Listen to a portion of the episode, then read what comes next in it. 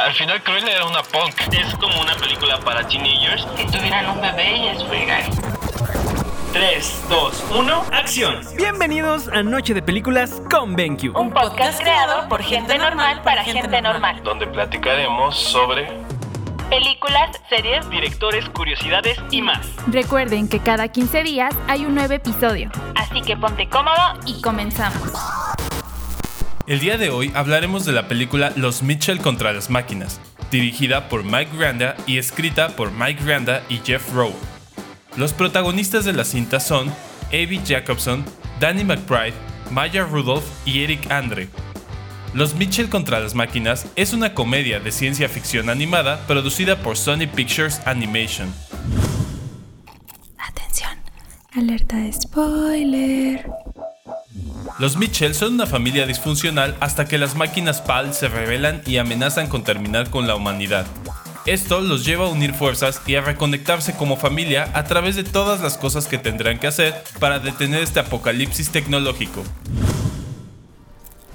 Uy, ¿qué película es? Se ve bien. Eric, Oye, Vi, pero no estamos en el cine.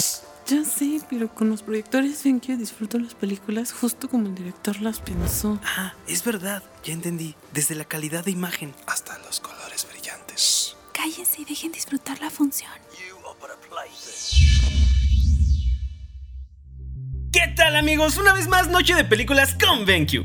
El día de hoy vamos a hablar de una película que, bueno, a mi parecer, y yo creo que muchos van a concordar conmigo, creo que esta película debió haber sido una de las ganadoras a las películas animadas en los Oscars. Sin embargo, bueno, ya supimos lo que pasó, Encanto le ganó. Y sí, estamos hablando de la película Los Mitchells contra las máquinas. Eh, la verdad yo creo que esta película está súper interesante, tiene muchísimas cosas de las cuales vamos a ir hablando poco a poco, pero para ello ya saben tenemos a nuestro, a nuestro queridísimo equipo de Noche de Películas con BenQ, solo que el día de hoy no nos pudieron acompañar ni Cali ni Vi, y bueno, les mandamos un abrazo y un saludo en donde estén, muchísimas gracias, comenzamos. Hugo, ¿qué tal? Cuéntame, cuéntame, cuéntame, ¿qué te parece esta película? ¿Te gustó? ¿No te gustó? ¿Tú eres qué team? ¿Qué- A ver, cuéntame. Pues sí, este, se siente raro antes que nada estar, estar ahorita nada más Eric y yo, pero, pero justo, o sea, por, por cuestiones que van más allá de- del podcast, pues no, no nos pudieron acompañar.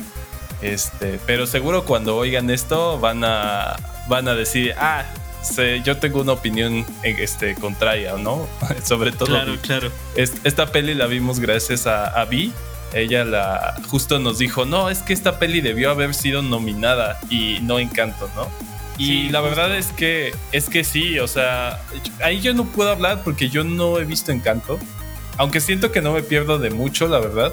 Este, mi primera Yo intenté ver Encanto, ¿eh? Ajá. Yo intenté ver Encanto y la verdad es que, o sea, eh, bueno, la verdad la historia está bien. Es una historia muy parecida a, pues, a este drama. Ahorita hay mucho problema justo con la temática familiar.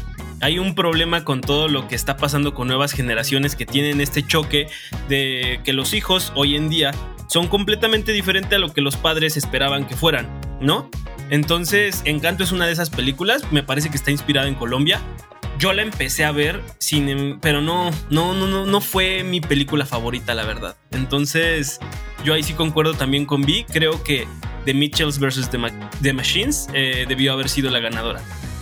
Pues mm, ya, ya pasando a, esa parte que, que es de lo que sí puedo hablar, a mí me gustó mucho la peli. eh, ba- bastante, bastante. Yo no suelo ver tantas películas infantiles. eh, digo, ya llevo rato sin ver.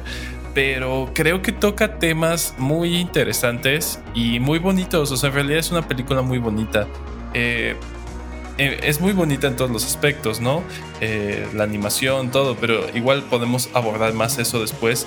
Pero este tema neutral que es como esta unión familiar o cómo la familia se ha ido desintegrando debido a la tecnología, que esa es como la crítica principal, creo yo, de la película, lo abordan de una forma con un humor, creo que para ser infantil, muy nuevo. O sea, si te das cuenta, trae, trae, trae esta crítica cargada de un humor que no es un humor necesariamente eh, ñoño, por así decirlo, pero tampoco ya, o sea, es humor negro, o sea, sigue siendo un humor muy blanco, pero definitivamente narrada con toda la, todos los recursos que a la generación Z les, les atrae, ¿no? O sea, es una película donde ya creo yo que, que, está muy concentrado cuál es el concepto de película infantil para la generación Z, ¿sabes? Ojo, o sea, ojo, ojo, déjame decirte que yo, hasta mi punto de vista, esta no es una película infantil.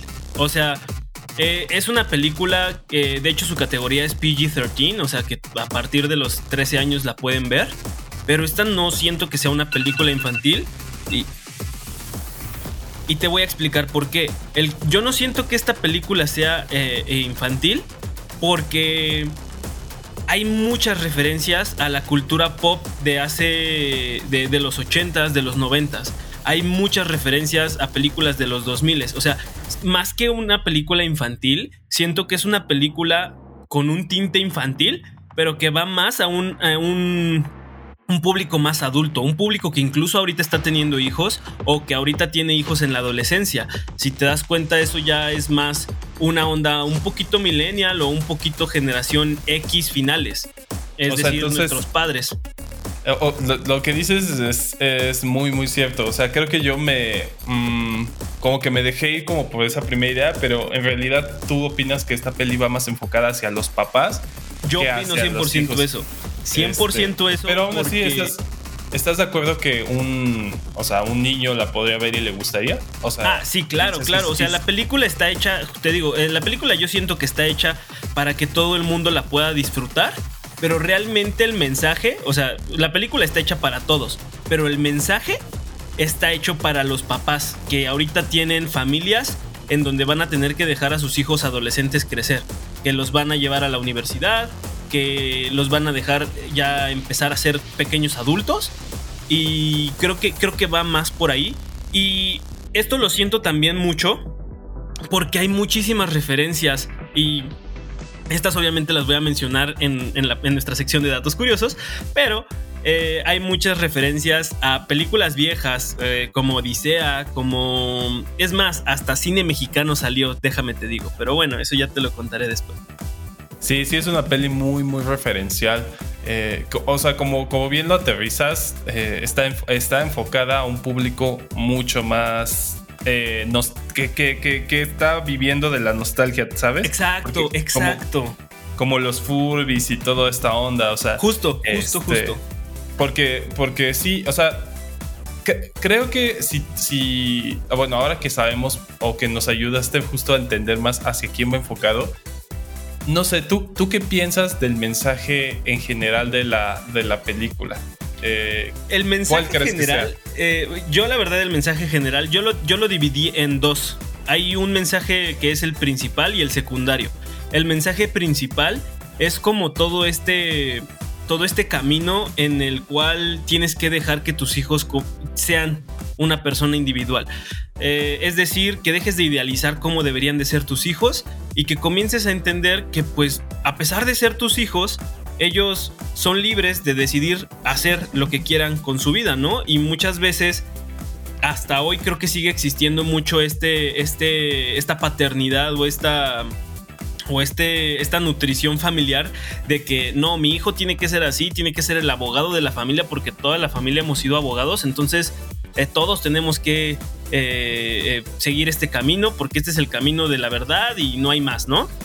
Y creo que hoy en día eso ya se rompe porque pues tenemos muchísima más apertura a diálogo, tenemos muchísima más apertura a diferentes oportunidades y diferentes puntos de vista. Entonces, creo que ese es el tema principal. El secundario, obviamente, hablamos de cómo la tecnología se ha, se ha- se ha encargado de hacer esta separación y de cómo la tecnología incluso puede llegar a pues a darnos la vuelta como humanidad, ¿no? Pero ese es un tema todavía incluso más, más extenso. Primero me gustaría tomar el tema de la unión familiar porque creo que hoy en día este tipo de películas son muy muy necesarias, sobre todo para una, una juventud que hoy en día tiene todo en la palma de la mano en un celular. Creo que creo que el tener este tipo de, contenidos ayudan a que hoy en día seamos muchísimo más responsables emocionalmente no solamente con lo que nosotros sentimos, sino con lo que nosotros esperamos de los demás o hacemos con los demás. En este caso hablamos de, de hijos, de papás, de, de toda, de no sé, o sea, de toda una línea familiar. Sí, pues es, es que, o sea, justo a, a, ti no se te figuró un poquito como a la que vimos de, en un podcast pasado de Space Jam. O sea, ¿en qué sentido? Como en lo referencial y un poco esta onda como de, de contraste tecnológico, de cómo... Ah, claro, de que el niño quería ser este e-gamer y, y su papá quería que fuera este un atleta, ¿no? Exacto, o sea, como, como que es, está siendo muy recurrente este tema de cómo confrontas a la generación Z con la X, con, con la Y, que sean los millennials, o sea, eh, como, que, como que este ha sido el punto neutral de, de, muchas películas como con este concepto, o sea, que en realidad van más hacia, hacia la nostalgia de los primeros, digo, de los padres, que ya nuestra generación pues ya, ya tiene hijos, o sea, los millennials ya son papás. Entonces, este, eso, eso es interesante. O sea, este tema de, de, la reconciliación familiar y la crítica tecnológica es una tendencia eh, que está sucediendo en el storytelling de, este, de películas así, ¿sabes? Y, sí. y, esta es una tendencia ya mejor lograda que Space Jam, que, que realmente, como Justo. mencionamos, no fue una tendencia tan... Como tan que bien. no lo lograron aterrizar en ese punto tan como, como en esta película, ¿no? En esta película siento que lo aterrizaron de una manera espectacular. Eh, y sí, Space Jam siento que siento que se fueron más a la parte de la nostalgia de utilizamos un título, un título muy llamativo que en su, en su momento fue Space Jam para traerte esta temática este, que no tiene nada que ver con Space Jam pasado, pero forzosamente eso es lo que pide el público y por eso te lo estoy poniendo, ¿no? Exactamente. O sea, creo que creo que esta película está bien aterrizada, así a nivel a nivel guion, a nivel concepto. Yo creo que está bien aterrizada, no por nada ha sido elogiada y no por nada yo creo que es un buen síntoma que no le hayan nominado, porque no necesariamente lo que está nominado es lo mejor. ¿Estamos de acuerdo?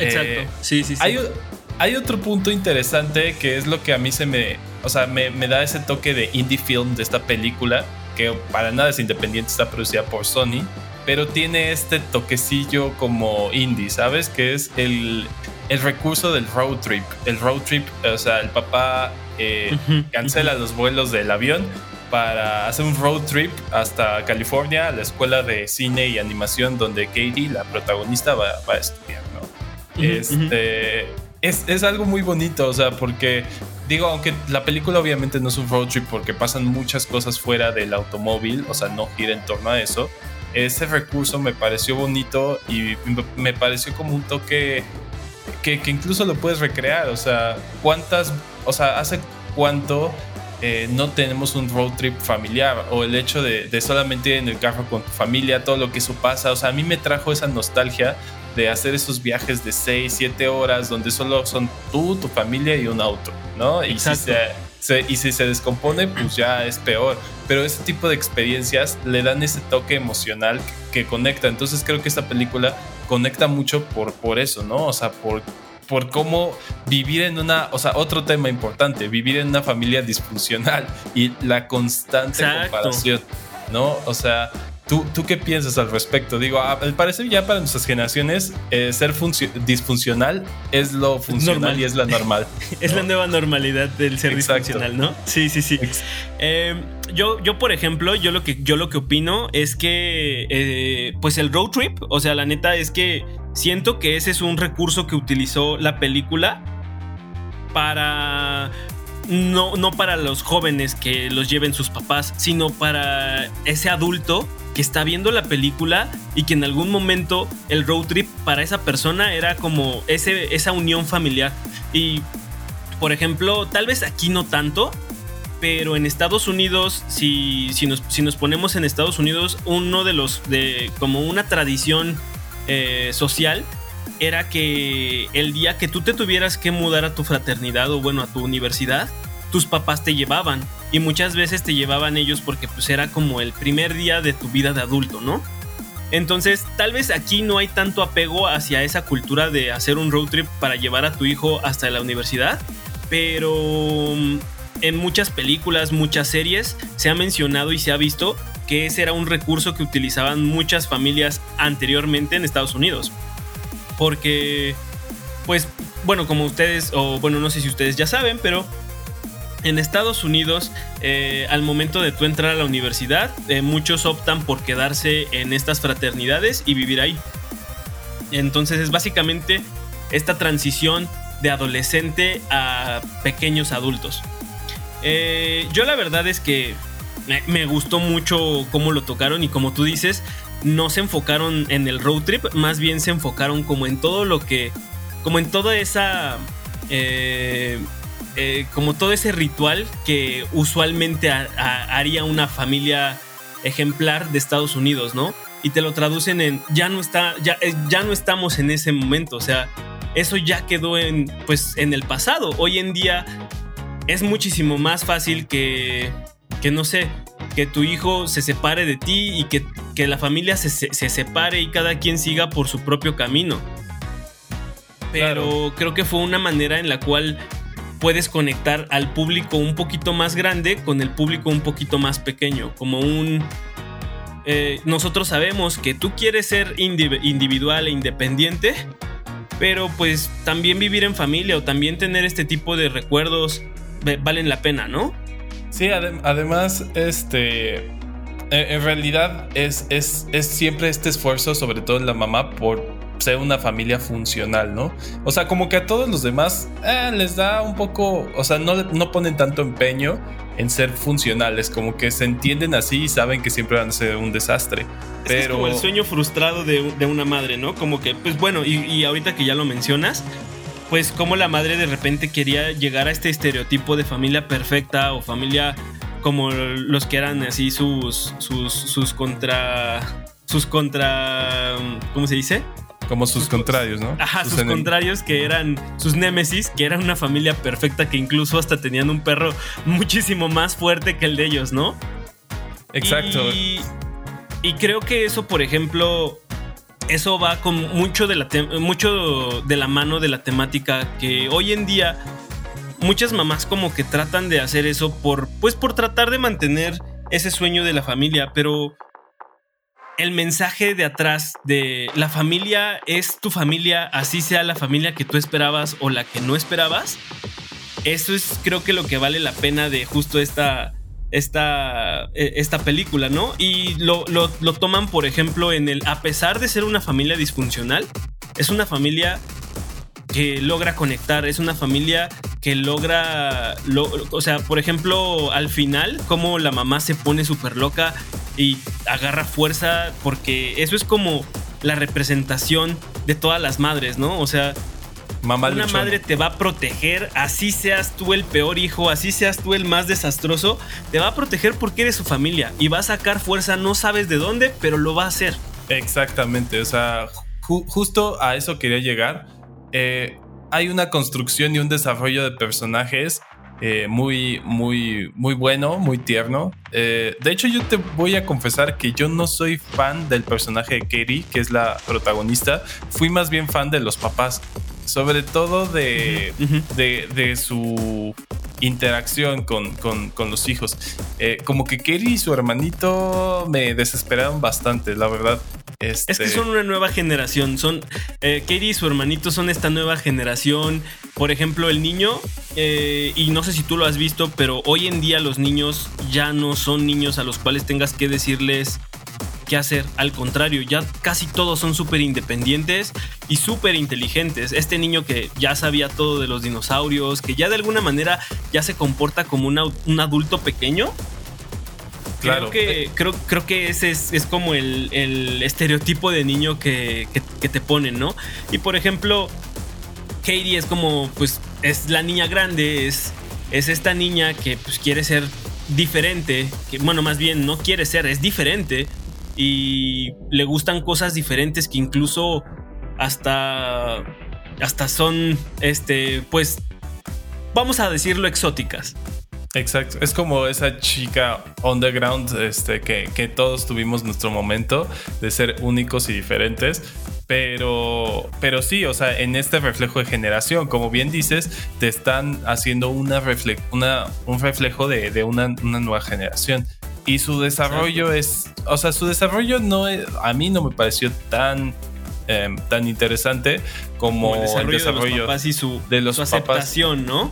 Y por eso mismo te digo que esta película no era de niños. O sea, justo porque yo también lo noté. A mí, por ejemplo, el personaje de, de Kate y de su hermanito, la verdad es que sí me gustaron, sí se me hicieron divertidos, la verdad. O sea, se me hizo divertido y se me hizo tierno el niño que pues amaba a los dinosaurios y que todavía no amaba a las niñas, pero ya le gustaban. y que era como, ah, y se echa a correr y choca y así. Pero si te das cuenta, los que tuvieron el mejor desarrollo y los que tienen como toda esta voz atrás son los papás.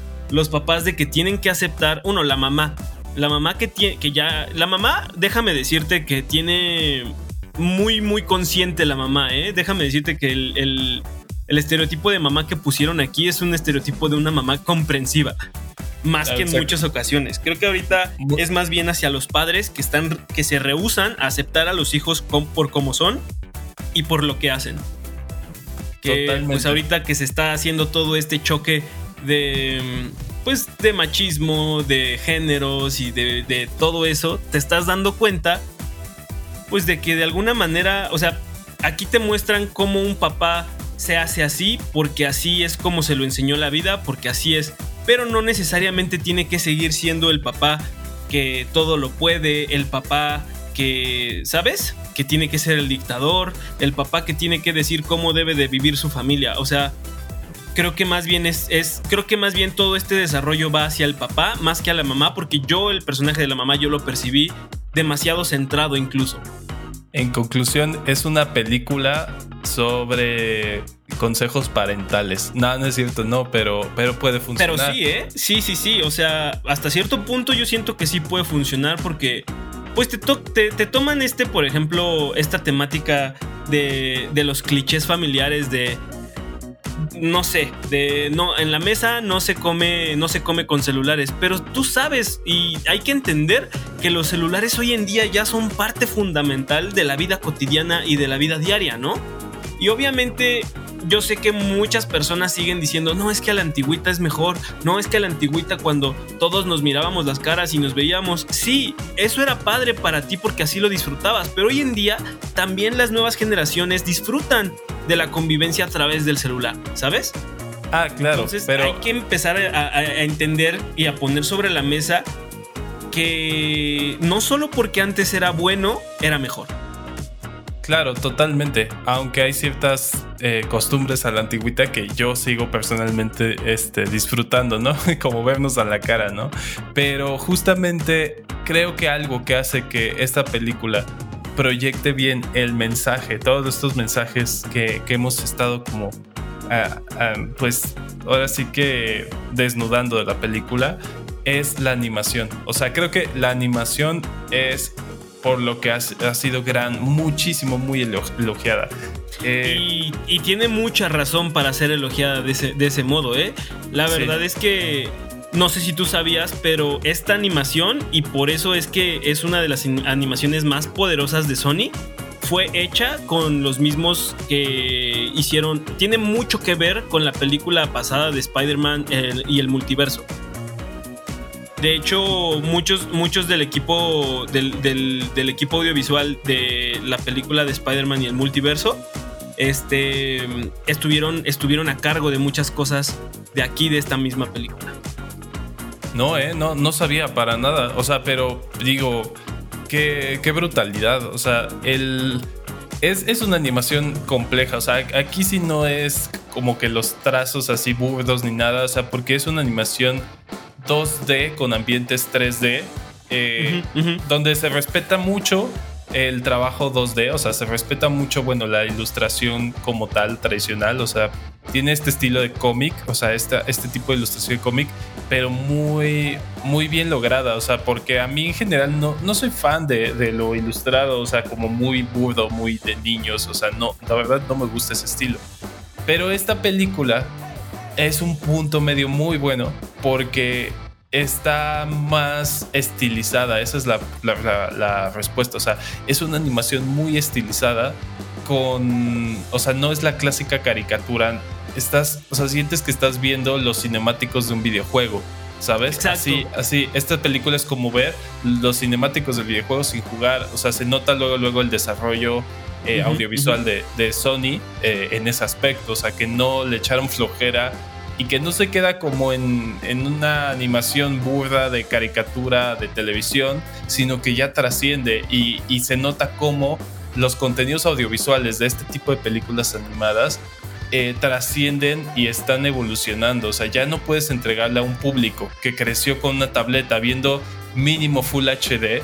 O sea, todavía nosotros crecimos viendo eh, pantalla VHS, ¿sabes? O sea, no, tenemos un- una... Sí, sí, sí, tú te, te- todavía viste las caricaturas de ayer y hoy, ¿no? De- Exacto, de- y todavía perdonas los, los, o sea, las imágenes pixeleadas, o sea, yo sí, o sea, de hecho hasta me gustan, o sea, todavía disfruto ver eso, pero la generación de, de, ahora, o sea, la generación, los nativos digitales, o sea, ver algo pixeleado, ver algo no estilizado, ver algo no trabajado así, es, es, o sea, le estás dañando el ojo, ¿sabes? Claro, Porque- es referente a, a algo no estético que no está bien hecho, ¿no? Exactamente, o sea, porque crecieron con, con referencias muy altas. O sea, si tú creces eh, viendo Full HD mínimo, o si creces con un PlayStation 2 o un PlayStation 3 mínimo o un 4, es evidente que no vas a aguantar este, algo menos que eso. Entonces, el reto creativo lo, lo cumplió Sony muy, muy, muy bien. Este, Y la verdad es que creo que lo hicieron por una, una, una específica razón. Te digo que esta película está muy, muy, muy, este... Pues está muy de la mano con lo que era Spider-Man Un Nuevo Universo. Y de hecho Spider-Man Un Nuevo Universo fue ganador al Oscar a Mejor Película Animada. Por ello que hoy trataron de hacer algo muy parecido o muy similar con este tipo de animación. Puesto que era un, en, en su momento Spider-Man en, un- en un nuevo universo, o sea, en el 2018, fue una película increíble. No sé si tú la has visto, Hugo. Te recomiendo que la veas porque sí, la animación es una joya. Y ahorita No, se nota no, no. y trae muchos tintes de eso que son como, incluso como este estilo collage, en donde meten muchos, muchos, como muchos estilos de diferentes cosas. O sea, no sé. Otra cosa que también me encantó fue que eh, todo esto, toda la película tiene este tinte como entre saliendo de la cuarta pared, porque toca temas como los memes, toca temas de memes reales, toca muchas temáticas como de, de, la actualidad. Y eso, eso es algo que a mí me gustó muchísimo. El meter memes en una película quiere decir que es una película que ya está basada en, en un público actual. Totalmente, o sea, de hecho eso fue una, una técnica muy interesante, ¿no? De, de mezclar este, esta despreocupación audiovisual en la que vivimos, como los memes, como los GIFs, como todo esto, con una animación eh, brutalmente com- compleja. Eh, y hacerlo de una forma tan natural, o sea, no es pretenciosa la película, no, o sea, saben perfectamente el producto audiovisual que tienen, entonces meter referencias así en vez de demeritarlo lo potencia, ¿no? O sea, eso es muy, muy, muy bueno. Y, y pues nada, o sea, la verdad es que a mí me gustó todo, el sonido también es, es muy bueno, eh, la paleta de colores, o sea, digo, es un concepto súper bien desarrollado. Eh, sigo, te digo, insisto que trae este estilo de como de, de videojuego y, y sí, o sea, no, no sé, o sea, creo que es difícil pensar que pues no haya estado nominada como, como una película este, pues, para, para animación, ¿no? Eh, también sí, sí. hay otra cosa interesante, no sé si a ti te pareció, pero hay muchas referencias visuales a lo que hemos estado viendo como Stranger Things. O sea, por ejemplo, la parte de los Furbies es prácticamente una secuencia muy similar a lo que vimos en las temporadas pasadas de Stranger Things, donde hay un conflicto en un centro comercial. O sea, a mí me, me pareció muy Stranger Things en, en ciertas cosas. Este, ¿Te, esta te pe- parece? A, a mí no, ¿eh? Sí. No, O o, sea- sea, sí, o sea, no todo, pero, pero lo de los Furbies, así fue como, ah, esto es Stranger Things, no sé por qué lo pensé así.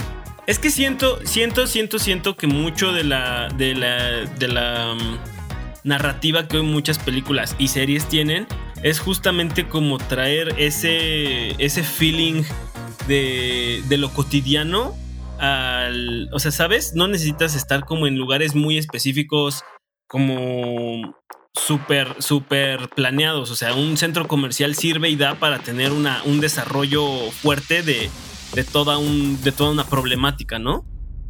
Eh, por ejemplo, también, no sé, yo, yo sí he notado que mucha de, la, de, de esta narrativa también ha sido muy de la mano de ese, ese estilo. Y de hecho yo lo noté desde que salió It, la película, la de eso. También se me hizo muy Stranger Things. O sea, como que mm, siento que toman ese tipo de, de ¿cómo te diré? De estilo. Porque eso es lo que está ahorita dando... Es como el- el ganador, ¿sabes? Como el estilo ganador. Sí, sí, eh, de hecho hay, hay muchos, eh, no clichés, hay muchas tendencias eh, que, o sea, tanto en la animación como en, en- en referencias. Y hay otra muy importante que se me pasó mencionar y es eh, sobre el personaje Kerry, que en realidad eh, sí es importante mencionarlo.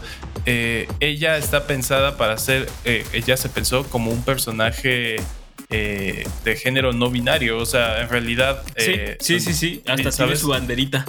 Exactamente, este, y eso es súper importante, o sea, esto es, esto, digo, perdón que lo hayamos dejado hasta este punto, pero pues se nos van las ideas, pero, pero esto es una, pues esto es una transformación de- del cine, o sea, de, de, pues de este tipo de cine, ¿no? Este, es- estamos viendo justamente que se rompen barreras, este, tanto en la animación como en el desarrollo de personajes, como en, como en esto. O sea, y, y que no necesariamente tu protagonista tiene que ser la, la clásica chica femenina, este, princesa. Súper guapa, exactamente. O sea, que hoy en día Sí. cualquier persona que, que sea ya humano ya es un protagonista, ¿no? O sea, este- Totalmente. el protagonismo de lo, de, lo, de lo casual, ¿no? Ya no, ya estamos rompiendo con todos estos estereotipos de. Y, y- y- y esto va justamente al, al- a, a toda la película. Ya estamos rompiendo estos estereotipos de que lo bonito, o lo aesthetic o lo así es, es, lo, es lo único y lo mejor. Ya estamos rompiendo eso. Ah, vemos a la familia disfuncional. Vemos la comparación entre una familia, una familia este, ejemplar, por así decirlo. Y pues por ejemplar me refiero a una familia cliché. Y una, y una familia que no es tan cliché, que de alguna manera pues tiene todavía sus pros y sus contras y más contras que pros, ¿no? Totalmente, totalmente. De hecho, este, bueno, eso es aporte, o sea, como dato curioso, también eh, sale como la, la voz de Eric Andre de, de Adult Swim. Eh, la hace justamente, eh, su voz es la del científico, como que este desarrollador tipo, es, pues, no sé, Mark tipo Elon. Musk. Ajá, exactamente. Sí. De hecho, eh, también de se hecho, llama Mark. Este sujeto se iba a llamar eh, Zuckerberg y así, pero Ajá. no, al final sí lo vieron demasiado Obvio, ¿no? obvio y pues, lo tuvieron que cambiar. También, por ejemplo, pues obviamente no, no me podrás negar que luego, luego te diste cuenta quién era Siri o Alexa, ¿sabes? Ajá, exactamente. Que ese, ese, ese personaje sí definitivamente no me gustó, pero ni la, ni la animación, o sea, ni la ilustración como tal, ese sí se me hizo burdo. para, Pues para- es que ese está muchísimo más, este... Sí, es, es que no lo hicieron con la inteligencia de una Siri o Alexa, sino al contrario, lo hicieron con la inteligencia de... de de una pantalla de TV de los noventas. no, no, no, ni siquiera... exactamente, de la de Odisea Espacial, justamente. cierto, cierto, cierto, sí. sí, Fue sí, hecha inspirada más en la de Odisea Espacial, entonces como que no le lograron poner como toda la inteligencia que ha logrado Siri o Alexa, ¿no? Claro, y se supone que HAL de la de Odisea Espacial, la máquina, pues es súper inteligente, aunque digo, a comparación de Siri o Alexa, ya se queda en el kinder, ¿no? Claro, pues porque ya hoy en día tienes una tien- tienes estos asistentes de voz muchísimo más este pues más pros, ¿no? Que ya hasta da miedo de, "Oye, ¿cómo es que contestas tan humanamente, no?" Hablando de la, de la inteligencia artificial, también me gustó mucho cómo, cómo mencionan todo este, toda esta temática de lo que se viene. O sea, no sé si, si viste la referencia de los robots de, de Tesla. Sí, sí, sí, sí, sí. Y pues, o sea, no sé, por eso, por eso mismo te digo que hoy en día ya, y, y, concuerdo contigo, de que hoy en día ya no es una animación así de simple. O sea, ya no es como que digas, ah, es una película animada. Sino que ya tiene un. ya tiene mucho trasfondo, ya tiene toda una historia atrás. Y no solo eso, tiene muchos. Eh, muchos elementos que comunican no solo lo que la película comunica, sino comunican muchas otras cosas detrás. O sea, ya la animación ha llegado a este punto en el cual la animación es la forma más, este, es otra forma de poder eh, documentar la realidad. Así es, o sea, creo que en conclusión es, es una película que se va a quedar en el no solo en el culto, se va a quedar como un par de aguas en animación. Eh, creo que sí es importante, sí deja huella esta peli. Y, o sea, de mi parte, creo que es algo bastante disfrutable. No es palomera, o sea, sí la puedes ver a cualquier momento del día, te, vas a divertir. Creo que a mí me gustó mucho, o sea, a mí, a mí realmente me, gustó mucho y quedé impactado con la animación, ¿sabes? Sí, yo, yo concuerdo contigo, creo que es una película que es muy, muy disfrutable. Es una película disfrutable no solo en el punto estético, sino también en, el, en la temática del mensaje es un mensaje que va más allá de solo te muestro figuritas y, que te rías un rato, sino que ya tiene mensajes profundos con temáticas profundas. Creo que es una película que pueden ver tanto adultos como niños y se la van a pasar igual de bien. La verdad es que creo que eso es, eso, eso, es, eso es lo que yo opino de la película. Pues muchas, muchas gracias a Vi que, que, nos recomendó esta peli. Ella estaría muy feliz y va a estar de escuchar este que nos gustó y que esperemos que les guste a todos ustedes. Y, y pues nada, o sea, digo, espero, pues, digo, es poco tiempo, pero espero igual hayan disfrutado como este, este podcast. Aunque hayamos sido solo Eric y yo, eh, se vienen un podcast, este, pues ahora sí que más completos. Vamos a empezar a invitar más gente. Entonces, eh, ¿tú cómo ves, Eric? Pues nada, ahora sí que solamente decirles, eh, ya saben, síganos en todas nuestras redes sociales. Eh, usualmente nosotros hacemos un scouting de cuáles son las películas que, de las cuales vamos a hablar, pero también estamos súper abiertos al diálogo con ustedes, nuestros audio escuchas, podcast escuchas. Entonces, nada, igualmente agradecer, vi muchísimas gracias, una muy, muy excelente eh, recomendación. Eh, yo creo que esta es una película aprobada por el equipo de, eh, el equipo de Noche de Películas con BenQ. Y pues bueno, esto ha sido todo por hoy. Hasta la próxima. Hasta luego. Y si quieres ver tus pelis como si estuvieras en el cine, los proyectores de cine en casa de BenQ son tu mejor opción. Shh.